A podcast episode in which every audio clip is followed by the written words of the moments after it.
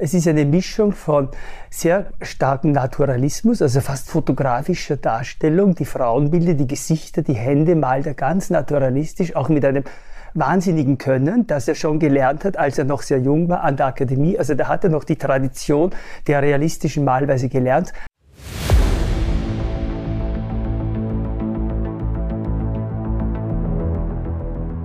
Lecker Kunst, leicht verständlich. Ein Podcast von und mit Michael Neute. Der Künstler Mino bringt dir moderne Kunst und Street Art aus den urbanen Hochburgen unserer Zeit in dein Wohnzimmer.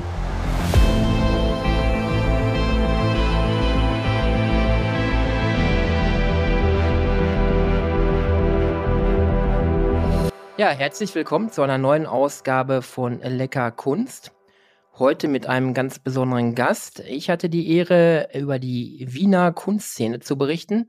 Ich begrüße heute hier im Interview Lisa Farkas aus Wien. Herzlich willkommen.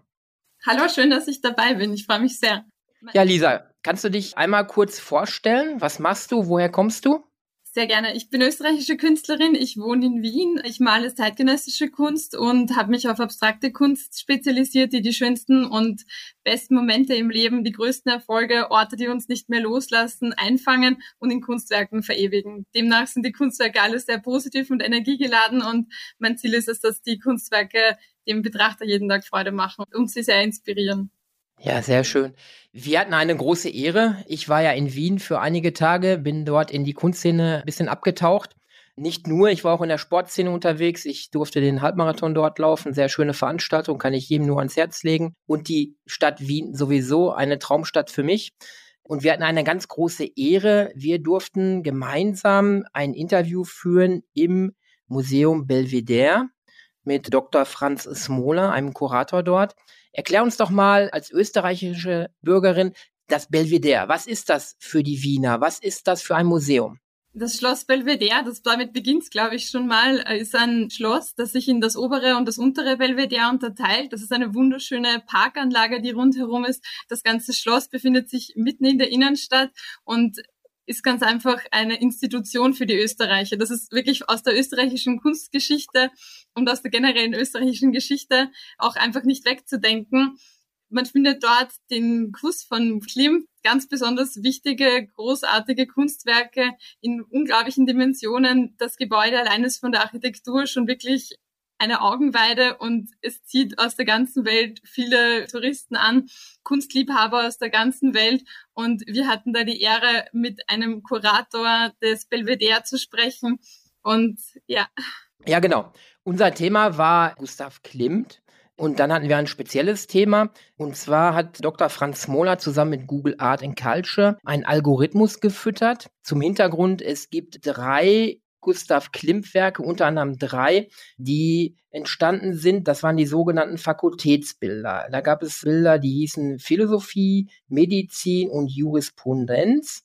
Und diese entstanden zu seiner Zeit für den Festsaal der Universität in Wien. Und diese Werke sind dann im Zweiten Weltkrieg 1945 ausgegliedert worden auf das Schloss Immendorf vor Wien. Man wollte diese Kunstwerke zusammen mit anderen Werken von Klimt retten. Und am 8. Mai 1945 sollen diese Werke auf Schloss Immendorf verbrannt sein. Die sind vernichtet worden. Man hatte nur noch Schwarz-Weiß-Aufnahmen. Und dann gab es dieses Projekt mit Google Arts, das über einen Algorithmus man versuchte und man hat es geschafft, diese drei Werke nachzuproduzieren und nachzustellen, weil man auch keine Farblithografien mehr hatte, gar nichts mehr und man hat diese Farben nachgestellt. Was bedeuten denn diese Künstler wie Oskar Kokoschka, Egon Schiele, Franz Matsch und Klimt für die Österreicher? Also ganz besonders Klimt natürlich auch passend zum heutigen Thema ist aus der österreichischen Kunstgeschichte nicht wegzudenken. Er war ein Vorausdenker, er ist seiner Zeit sehr voraus gewesen, hat natürlich auch die Kunstgeschichte selbst total geprägt. Er ist einer der bekanntesten Vertreter des Jugendstils ist Gründungspräsident der Wiener Sezession. Er ist für seine Ornamente, seine detailverliebten Kunstwerke mit sehr viel Gold und sehr viel Liebe zum Detail bekannt. Und hat sehr die ganze österreichische Kunstgeschichte geprägt.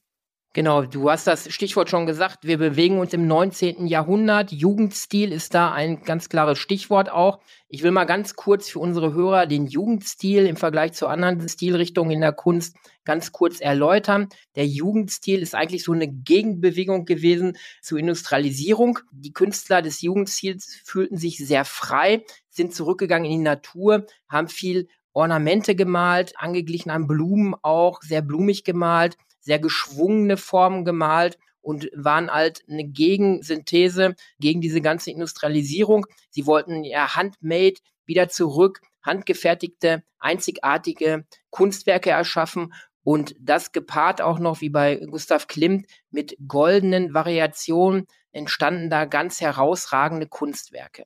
Wir bewegen uns also vom Zeitalter auch im 19. Jahrhundert. Gustav Klimt hat also diese drei Fakultätsbinder unter anderem geschaffen, die dann dort auf Schloss Immendorf verbrannt sein sollen. Es gibt Thesen, die noch sagen, diese Werke würden irgendwo noch bestehen. Das ist aber wahrscheinlich ausgeschlossen. Und wir gehen jetzt doch einmal rein in das Interview mit dem Kurator Dr. Franz Mohler vom Museum Belvedere. Hören wir einmal rein. Ja, ich begrüße die Zuhörer wieder zu einer neuen Folge von Lecker Kunst. Heute eine ganz besondere Folge. Wir sind in Wien im weltberühmten Museum Belvedere, im unteren Belvedere. Und ich darf heute eine ganz besondere Folge anteasern. Mich begleitet Lisa Farkas, eine Wiener junge Künstlerin, die sich einmal kurz selber vorstellen wird. Schönen guten Tag, hallo. Ich freue mich sehr, heute dabei zu sein und Sie können sich auf dieses großartige Interview wirklich freuen. Ich tue es nämlich auch.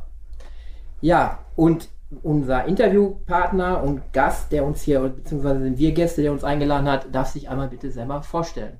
Ja, mein Name ist Franz Smola. Ich bin hier Kurator am Belvedere. Das Belvedere ist ein großes Museum. Es hat 25 Kuratorinnen und Kuratoren und ich bin einer davon. Und mein Spezialgebiet ist das späte 19. und frühe 20. Jahrhundert, vor allem Gustav Klimt. Genau, und Gustav Klimt ist genau das Stichwort wir sind ja hier, weil in diesem Belvedere gerade ein großes Projekt läuft. Können Sie uns vielleicht erstmal oder unsere Hörer ein bisschen zu Klimt hinführen? Was ist diese Faszination Klimt in Österreich über weltweit? Ja, Gustav Klimt ist einer der bekanntesten Künstler und das ist erstaunlich. Er kommt aus Wien und Wien ist ja eigentlich für die Musik bekannt und nicht für die Kunst. Und Klimt ist eigentlich der einzige Name, der neben Mozart und Beethoven und Schubert plötzlich für die Kunst steht und zwar für die bildende Kunst. Und ich bin immer sprachlos, wenn zum Beispiel in Paris oder in Madrid in den berühmtesten Museen der Welt sagen alle, ah, Sie kommen aus Wien, da ist doch der Klimt. Also für sie ist das Klimt so wie wenn die Malerei in Österreich erfunden worden wäre. Das ist natürlich grotesk eigentlich, weil Klimt ist natürlich ein wichtiger Maler, aber er ist genauso ein wichtiger Avantgarde-Künstler wie so viele andere. Aber trotzdem schafft es Klimt mit ganz wenigen Werken, das muss man auch dazu sagen. Viele Leute wissen ja gar nicht, welche Werke sonst Klimt gemalt hat, aber es gibt ein paar ikonische Werke, die haben einen Status wie die Mona Lisa oder wie die Les Demoiselles d'Avignon von Picasso oder andere Renoir, Gauguin und so weiter. Aber nur mit ganz wenigen Werken. Und eines dieser Werke ist im Belvedere hier in Wien, das ist der Kuss. Ja, ganz bekanntes Werk, genau. Und jetzt steht Klimt ja auch für den Jugendstil. Wie würden Sie seine Kunstrichtung beschreiben? Aus welchem Bereich kommt er?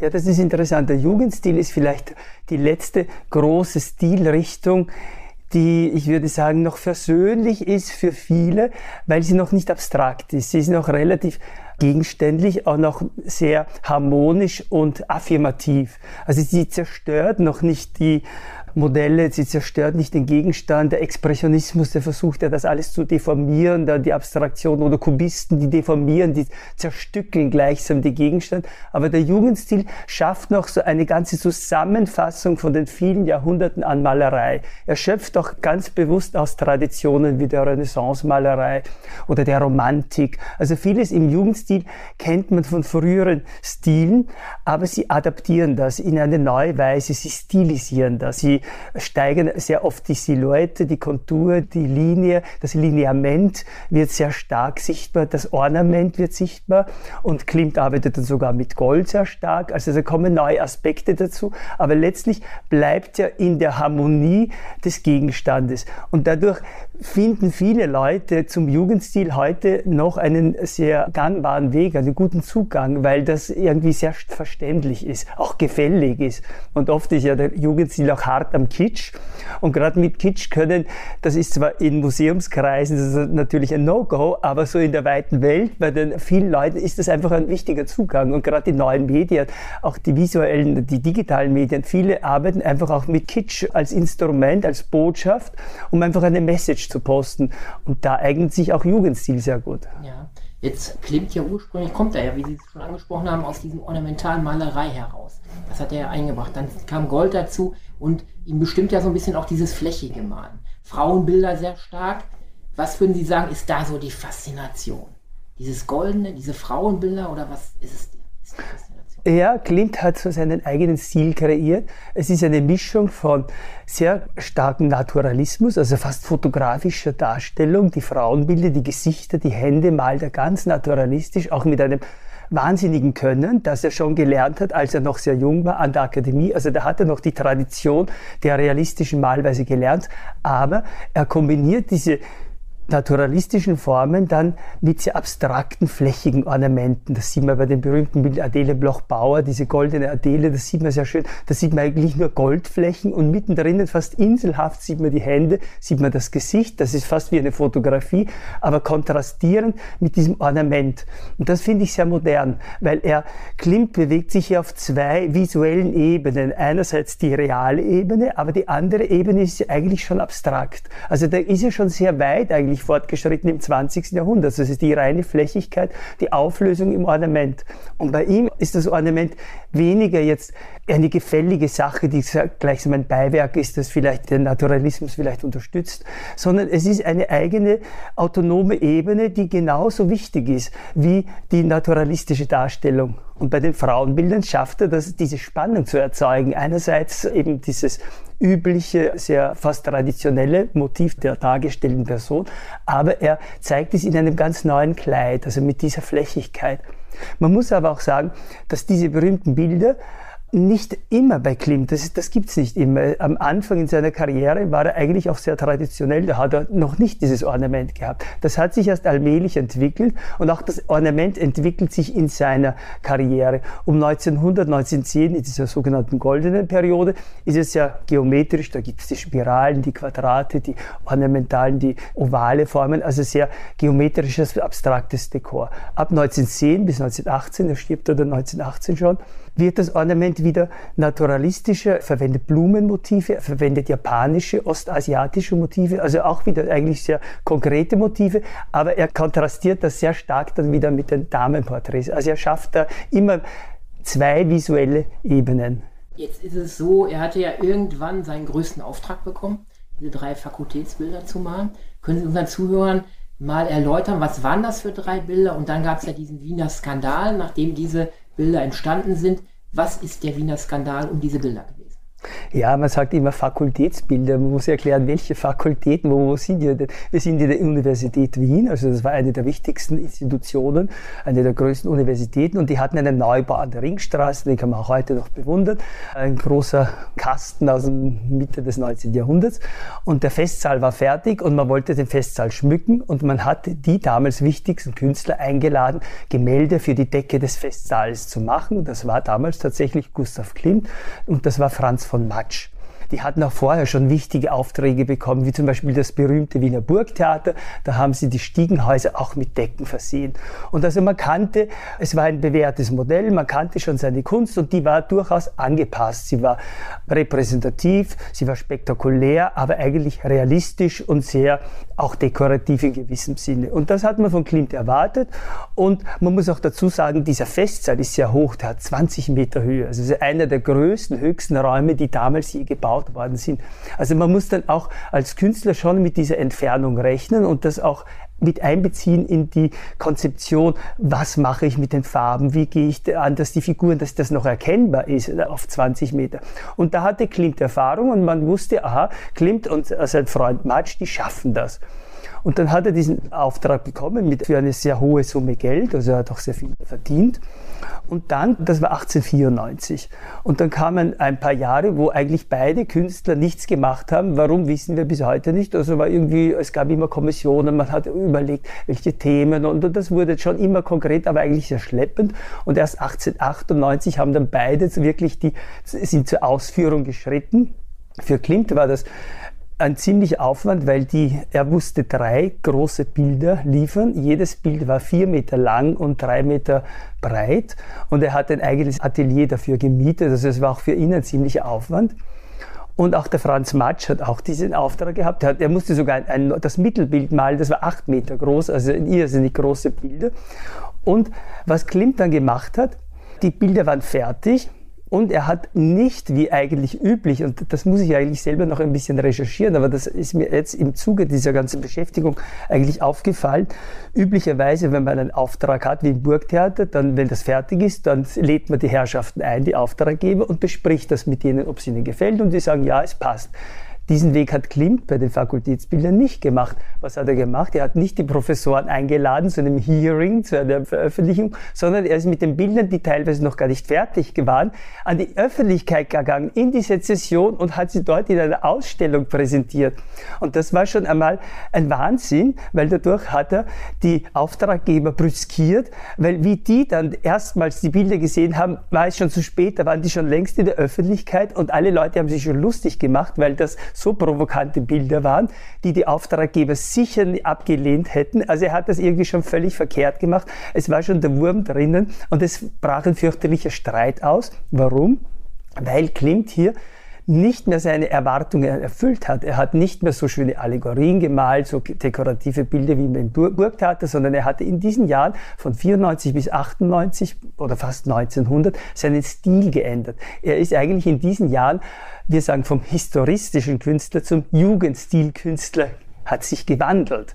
Das wussten aber die Professoren nicht, sondern das geschah relativ unspektakulär, nicht in der Öffentlichkeit. Und die Fakultätsbilder waren eigentlich das erste Mal, dass jetzt der Jugendstilkünstler an die Öffentlichkeit ging. Aber dummerweise war das ein Auftrag und die Professoren wollten eigentlich da auch mitreden und wollten sich, haben sich das nicht gefallen lassen. Das klingt plötzlich da mit ganz anderen Bildern daherkommt. Und das war auch einer der Gründe, also die Unzufriedenheit der Auftraggeber. Und dann kam als nächstes, dass die Bilder ja nicht für irgendeinen versteckten Raum bestimmt waren, sondern für den Festsaal der Universität, wo die Professoren tagen, wo die Pensionen, die Promotionen stattfinden, wo also ein Raum der Öffentlichkeit. Und hier konnte man nicht plötzlich nackte oder schwangere oder alte Frauen zeigen, hässliche Menschen, provokative erotische Szenen. Das alles hat Klimt plötzlich in seine Bilder dargestellt. Das war so nicht vereinbart. Und jetzt sind natürlich alle gekommen und gesagt, das geht ja nicht, das kann man nicht den, den Studentinnen und Studenten zumuten. So hässliche Menschen. Man muss wissen, in den Fakultätsbildern. Da geht es um drei Themen. Das ist die Jurisprudenz, das ist die Philosophie und die Medizin. Und Klimt stellt diese Fakultäten gleichsam in Symbolen dar in Form von Menschen, und zwar in Menschenansammlungen. Und das sind aber nicht Menschen, die irgendwie so halt dastehen und sich produzieren und sich von der besten Seite zeigen, sondern ihr zeigt die Menschen in ihrer Hinfälligkeit, in ihrer Schwachheit. Die Menschen haben meistens die Augen geschlossen oder die Hände vors Gesicht oder schlafen. Irgendwie wirken alle so passiv und es wirkt, als ob die da so in einem Strom, in einem Menschenstrom vorbeigleiten und eigentlich kein Bewusstsein haben. Also das Menschenbild wird hier eigentlich sehr negativ dargestellt. Der Mensch ist eigentlich seinem Schicksal ausgeliefert und die hehre Wissenschaft, die eigentlich da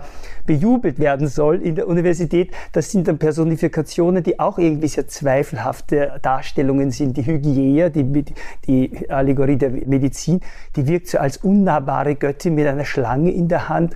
Die Jurisprudenz ist überhaupt fast, da mokiert sich Klimt offensichtlich, weil er zeigt, die Lex, also die Gerechtigkeit, die Justitia, die Lex und die Veritas, also Wahrheit, Recht und Gerechtigkeit, zeigt er ganz im Hintergrund als unnahbare Göttin Göttinnen so in einem Goldschleier, die eigentlich gar nichts da, mit der Sache zu tun haben wollten. Und im Vordergrund zeigt er einen armen alten Mann, einen nackten Mann, der ist in den Fängen eines Kraken und hinter ihm sieht man die drei Furien, die Erinien, die schauen ganz böse aus, sind natürlich auch halb nackt, also auch erotisch, aber ganz böse, furchterregende Frauen, als er sie gleich und die stürzen sich auf den armen Angeklagten. Also Klimt zeigt ganz bildlich, dass das Recht eigentlich nichts mehr verloren hat. Also die Delinquenten sind rechtlos, sie sind dem Schicksal ausgeliefert und das Recht, die Justitia hat eigentlich gar keine Macht mehr. Also es sind auch wirklich sehr provokante Botschaften, die Klimt hier zeigt. Oder in der Medizin zeigt er alte Menschen oder schwangere Menschen oder sterbenskranke Menschen. Also eigentlich auch die Medizin ist machtlos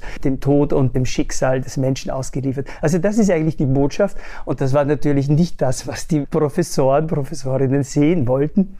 Und dann gingen die Professoren sogar so weit, dass sie dann auch die politischen Kräfte in Wien mobilisiert haben. Und das war gerade zu der Zeit, als auch die deutschnationalen und auch die rechtskonservativen Kräfte sehr stark waren. Und sie haben sich mit denen verbündet. Und dann kam eigentlich der Streit wieder, der ja in Deutschland überall der Fall war, moderne Kunst gegen konservative Kunst. Also der moderne, provokante Klimt gegen die hehre nationale Kunst. Und das ging dann bis ins Parlament. Und es musste dann sogar der Minister Hartl, Wilhelm von Hartl, der das Ganze eigentlich initiiert hat, der Unterrichtsminister, das war eigentlich der Oberste auch für die Universitäten, der musste dann sogar zurücktreten. Also das Ganze hatte auch ein politisches Nachspiel. Also es war wirklich eine Debatte um Kunst im öffentlichen Raum, wie es bis dahin in der Monarchie in Wien nicht da war. Wenn ich jetzt gerade daran denke, Justitia, was Sie beschrieben haben, eigentlich wenn man es jetzt auf heute übertragen würde, eigentlich brandaktuelles Thema. Ne? Hat die Justiz noch diese Macht? Oder ist der einzelne Mensch ihr ausgeliefert? Eigentlich brandaktuelles Thema, wenn ich das Bild jetzt vor Augen habe. Und jetzt war es ja so, die Medizin, das war ja eines dieser drei Bilder, die waren ja ursprünglich auch im Besitz des Belvedere und wurde dann mit den anderen Kunstwerken, ich glaube 1943, ausgelagert in den Kriegswirren. Und da kam es dann auf Schloss, wie heißt es, Immendorf, glaube ich. Ne?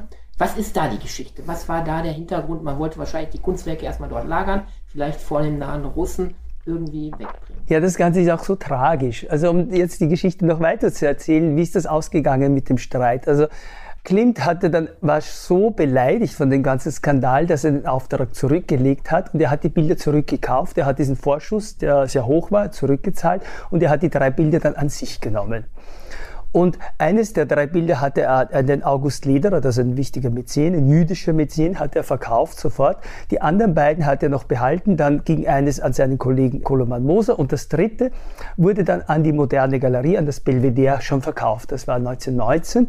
Und schließlich bekam der August Lederer noch das zweite, die Jurisprudenz. Also er hatte, also in jüdischem Besitz waren dann zwei Fakultätsbilder und in Staatsbesitz eins. Ab 1938 mit der Verfolgung der jüdischen Bevölkerung wurde die Familie Lederer ganz grausam verfolgt und sie mussten fliehen und die Bilder wurden konfisziert, wurden vom Staat einverleibt.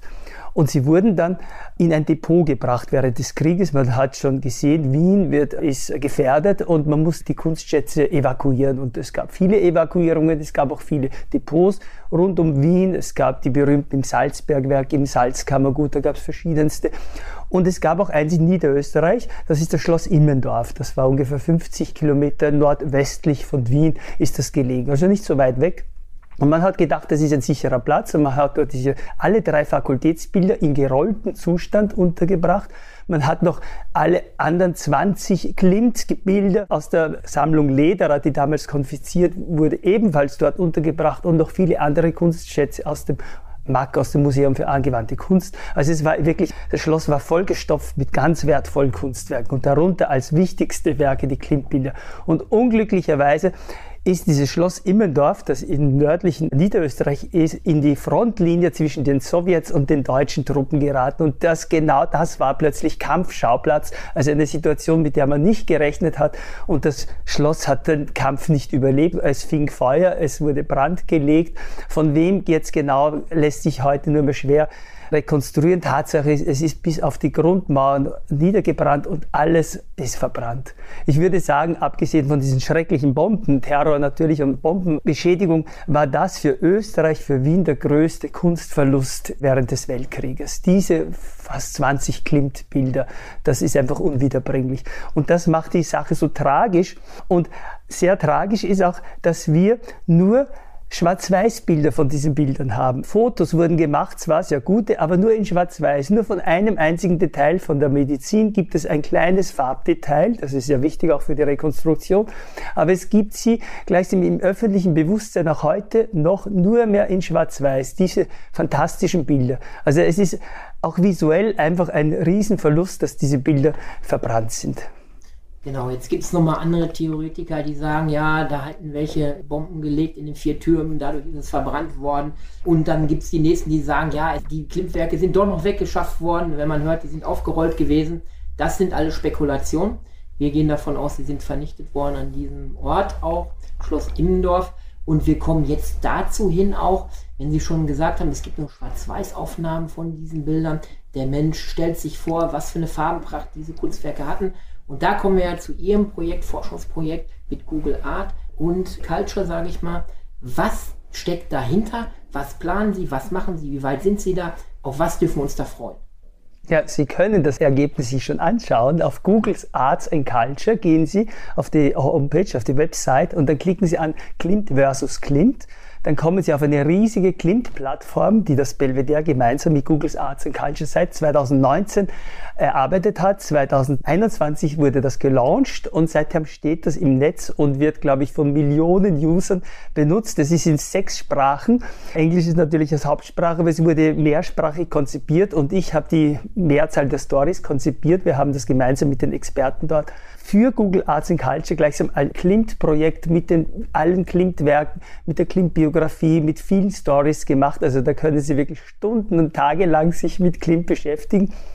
Und weil dieses Projekt so groß war und auch so spektakulär, ist Google Arts and Culture auf die Idee gekommen, wir machen etwas ganz was Besonderes, was es noch nie gab. Und aus irgendeinem Grund wusste das, also von mir kam diese Idee nicht, sondern Google Arts and Culture wusste schon von diesen drei Fakultätsbildern, die es nur in Schwarz-Weiß gibt, die es heute nicht mehr gibt, verbrannt, nur mehr Schwarz-Weiß. Und sie wussten, dass es Experten gibt von KI, von künstlicher Intelligenz, von Artificial Intelligence, die es geschafft haben, Schwarz-Weiß-Fotos zu kolorieren, wieder zu recolorisieren, recolorizing, wie die Engländer sagen.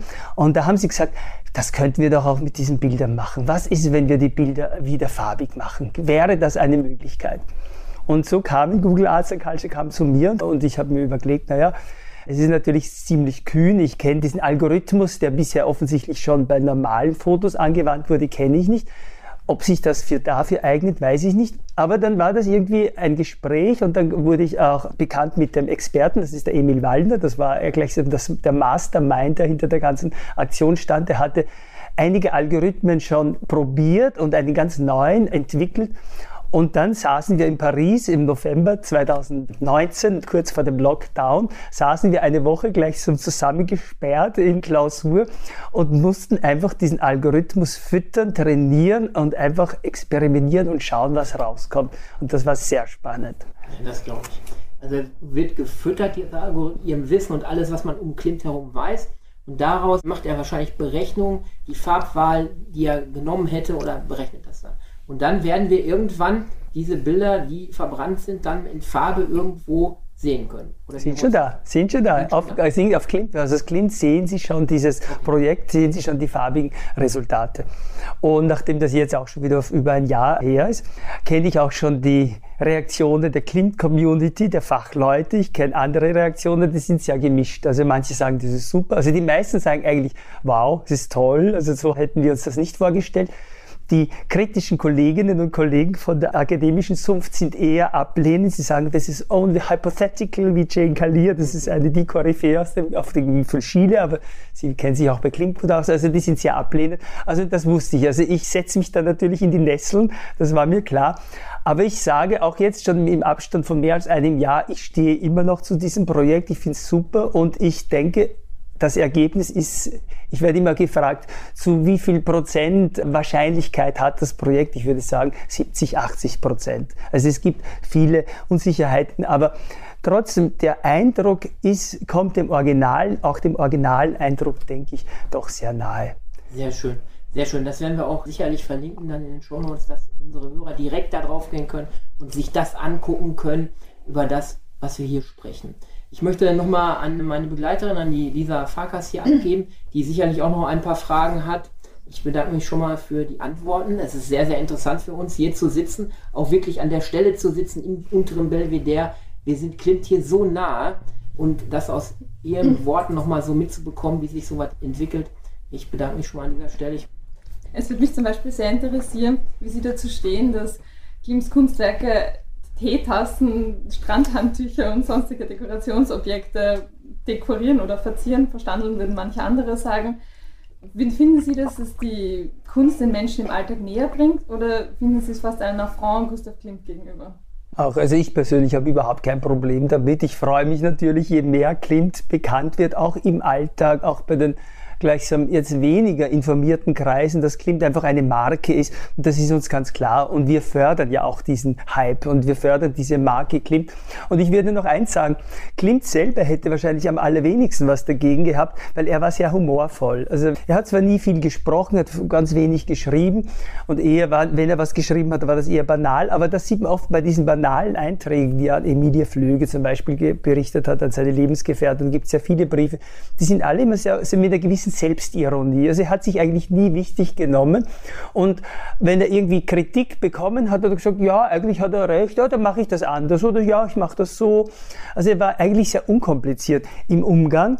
Und ich denke, gerade diese visuellen Verfremdungen, auch diese jetzt mit der KI, diese, dass man gleichsam jetzt die Kunst verwendet, um jetzt Machine Learning damit zu manipulieren oder was auch immer. Ich glaube, auch das hätte ihm gefallen. Denn er war so eigentlich ein Grenzgänger auch zwischen den Medien. Einerseits war er ein Maler, aber er hatte sehr große Affinitäten zum Kunstgewerbe. Seine Lebenspartnerin Emilie Flöge war Kunstdesignerin, war Kleider, Modeschöpferin und er hat sicher viele Ideen von ihr übernommen für seine Damenporträts. Seine engsten Freunde waren die Gründer der Wiener Werkstätte, Josef Hoffmann, Koloman Moser, mit denen war er sehr gut. Er hat sie unterstützt. Er hat Produkte der Wiener Werkstätte gekauft, Schmuckstücke hat sie der Emilia Flüge geschenkt und er hat eines der wichtigsten Zeugnisse auch dieser Art and Craft Designs geschaffen, nämlich den Stocklet-Fries, diesen fantastischen Fries, der heute noch immer im Palais Stocklet in Brüssel zu sehen ist. Man kann ihn leider nicht sehen, weil das Palais nicht zugänglich ist, aber vielleicht eines Tages ist es zugänglich, aber es ist in millionenfacher Reproduktion. Man kennt diese Bilder, diesen Lebensbaum mit den Spiralen oder diese Umarmung. Da hat er eigentlich eigentlich das Motiv des Kusses noch einmal wiederholt und nämlich in einem ganz neuen Medium, nämlich im Medium der verschiedenen Materialien, Keramik, glasierte Keramik, Email, Goldmosaik, weißer Marmor und auch gehämmertes Kupfer, vergoldetes Kupfer, also ganz unterschiedliche Materialien. Das hat nicht er gemacht, sondern die Kolleginnen, Mitarbeiterinnen der Wiener Werkstätte, aber er hat das alles überwacht, er hat den Entwurf gemacht und er hat sich ganz stark damit auseinandergesetzt. Und oft sind in diesen dekorativen Bildern, diesen großflächigen Hintergründen hat man oft den Eindruck, er möchte eigentlich das gar nicht malen, sondern am liebsten irgendwie mit anderen Materialien machen. Und ich bin mir sicher, hätte er diese neuen visuellen Medien zur Verfügung gehabt, auch jetzt die digitalen Medien oder den Film und so weiter, er hätte sicher damit gearbeitet. Das hätte ihm sicher wahnsinnig Spaß gemacht. Meine nächste Frage wäre, Emilie Flöge, weil Sie sie gerade ansprechen, war ja zeitlebens von Gustav Klimt eine wichtige Begleiterin, zum Teil eine Muse natürlich. Sie haben viel Zeit auch am Attersee verbracht. Beide waren sehr provokant in ihrer Arbeitsweise natürlich. Die, die Mode der Emilia Flöge hat natürlich die ganze Gesellschaft ein bisschen auf den Kopf gestellt. Die Kunst von Gustav Klimt war natürlich durch die Liebe zu den Frauen sehr provokant und auch wie er sie dargestellt hat.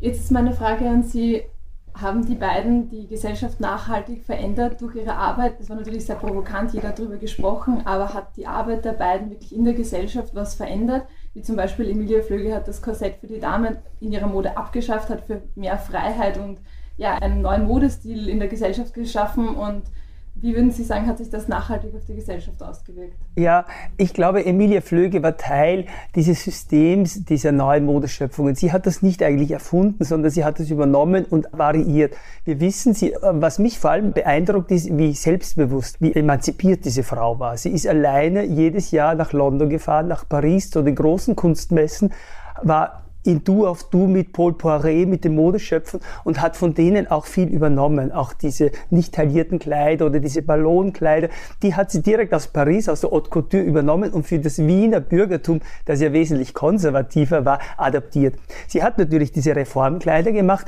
aber die sind, glaube ich, verkaufsmäßig nicht gut gegangen. Es war mehr eine Show, aber sie musste ja auch Geld verdienen und da hat sie natürlich eher das konservative Publikum bedient und die hat sich prachtvoll bedient. Da hat sie so einen Mittelweg gefunden gefunden.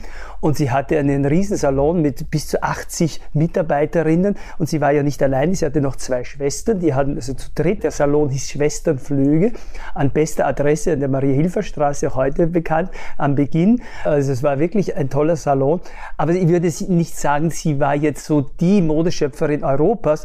Für Wien war sie wirklich eine eigene Marke. Und vor allem sie hat es einfach auch geschafft, das eine Self-Made Woman zu machen in einer männerdominierten Welt und da denke ich, war sie wirklich spitze.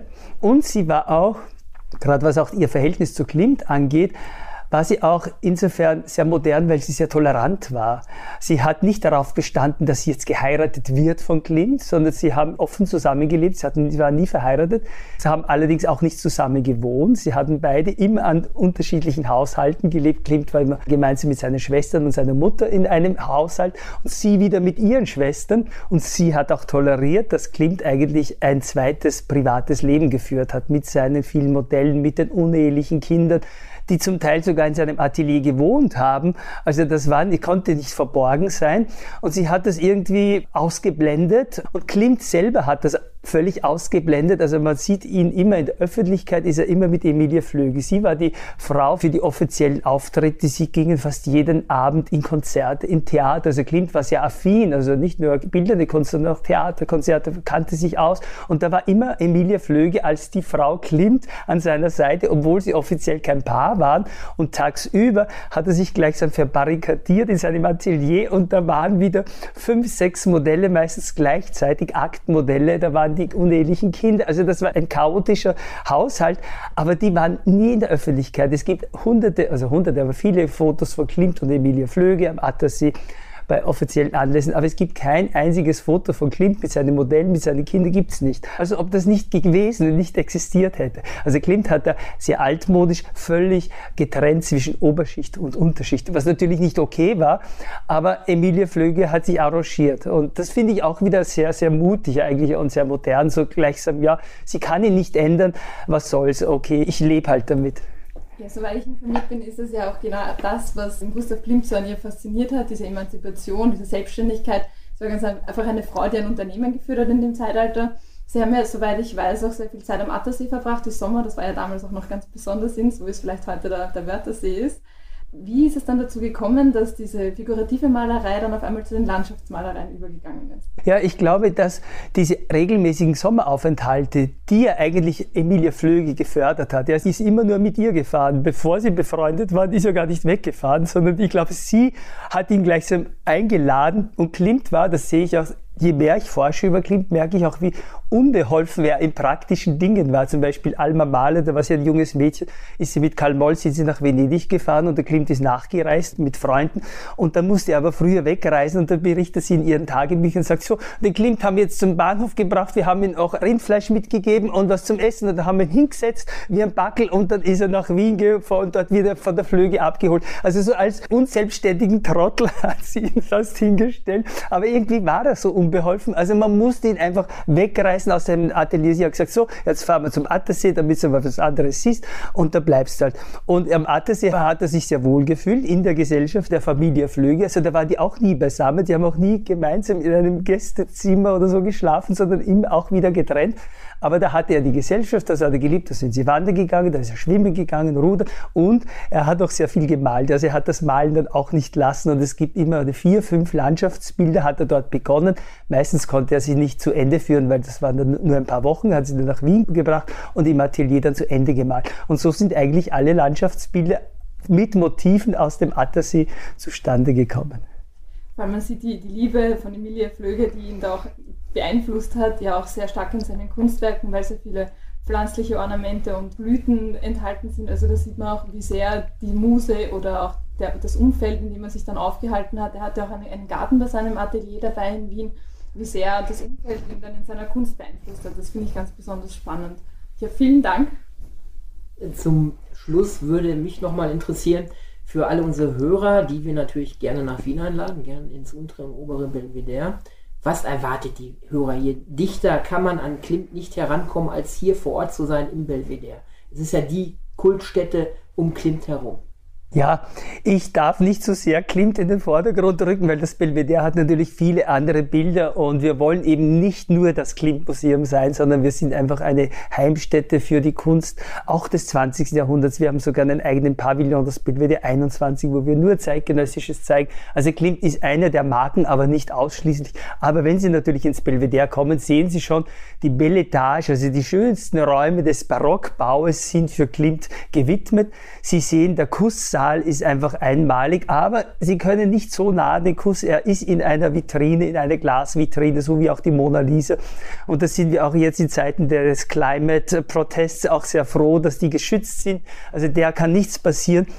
Aber natürlich kann man nicht ganz nah heran, aber, aber es ist immerhin immer ein großes Erlebnis, wenn man den Kuss, vor allem den Kuss in Original sieht, weil er auch so groß ist. Er ist 180 mal 180 Zentimeter groß. Also das ist schon ein großes Bild, allein von den Dimensionen her. Und eines der größten, das es überhaupt gibt von Klimt. Ja. Wir waren auch fasziniert, mit Ihnen zu sprechen, hier vor Ort zu sein, in diesen heiligen Hallen, sage ich mal. Das Wetter draußen lacht. Mich inspiriert es noch mehr, jetzt in die Ausstellung hier zu gehen. Ich bedanke mich für so viel Wissen in kurzer Zeit für unsere Hörer. Und vielleicht hören wir und sehen uns wieder. Ich komme auf jeden Fall wieder nach Wien ganz spannend für uns. Ich bedanke mich bei Ihnen. Sehr herzlichen Dank. Ja, das war unser Interview mit Dr. Franz Smola aus den Heiligen Hallen, so nenne ich sie mal, im Museum Belvedere. Ein wunderschöner Tag. Ich kann mich dran erinnern, die Sonne hat geschienen. Es war ein wunderschöner Tag mit dir auch, Lisa. Im Anschluss noch ein wenig spazieren gegangen. Und ich bedanke mich zunächst bei unseren Hörern, dass ihr uns bis dahin gehört habt. Und wir können jetzt noch eine kleine Vorfreude euch mitteilen. Lisa wird uns in Zukunft auch über die österreichische Kunstszene mehr berichten. Und wir haben da schon ein Thema im Auge. Vielleicht kannst du uns dazu etwas näher was sagen. Ich freue mich sehr in Zukunft ein bisschen über die österreichische Kunstszene zu berichten und euch die neuesten Neuigkeiten aus der österreichischen Kunstszene näher zu bringen. Ein absolut bekannter österreichischer Künstler aus der jetzigen Zeit ist natürlich Hermann Nietzsche, Maler, Aktionskünstler. Er war sehr umstritten und unter anderem auch für seine Schüttbilder aus Blut und nicht jeder mag ihn, aber er ist sehr bekannt geworden. Kann ich das nochmal sagen? Nein, kannst du nicht nochmal sagen? Ja, Hermann Nietzsche, wir werden da aus der Serie Kunst and Crime eine extra Folge machen, eine Episode, weil diese Kunstwerke sind seinerzeit abhandengekommen und erst Jahrzehnte später wieder auf dem Kunstmarkt aufgetaucht. Und das wird eine spannende Geschichte aus der Serie Kunst and Crime sein die uns Lisa im Interview dann später einmal näher bringen wird. Ich bedanke mich für die heutige Episode an alle Zuhörer, dass ihr uns bis zum Schluss mitgehört habt. Ich bedanke mich bei dir, Lisa, aus Österreich, dass du uns zugeschaltet warst und wünsche mir, dass ihr euch nächstes Mal wieder einschaltet zu einer neuen Folge von Lecker Kunst. Die letzten Worte gehören dir. Ich freue mich sehr, in Zukunft dabei zu sein. Vielen Dank für das großartige Interview und bis bald. Tschüss. Das war Lecker Kunst, leicht verständlich. Ein Podcast von und mit Mino. Du kennst Menschen, die sich auch für die Kunst interessieren könnten? Dann teile diesen Podcast doch gerne mit ihnen oder gib uns eine Bewertung. Damit hilfst du auch anderen, uns zu finden.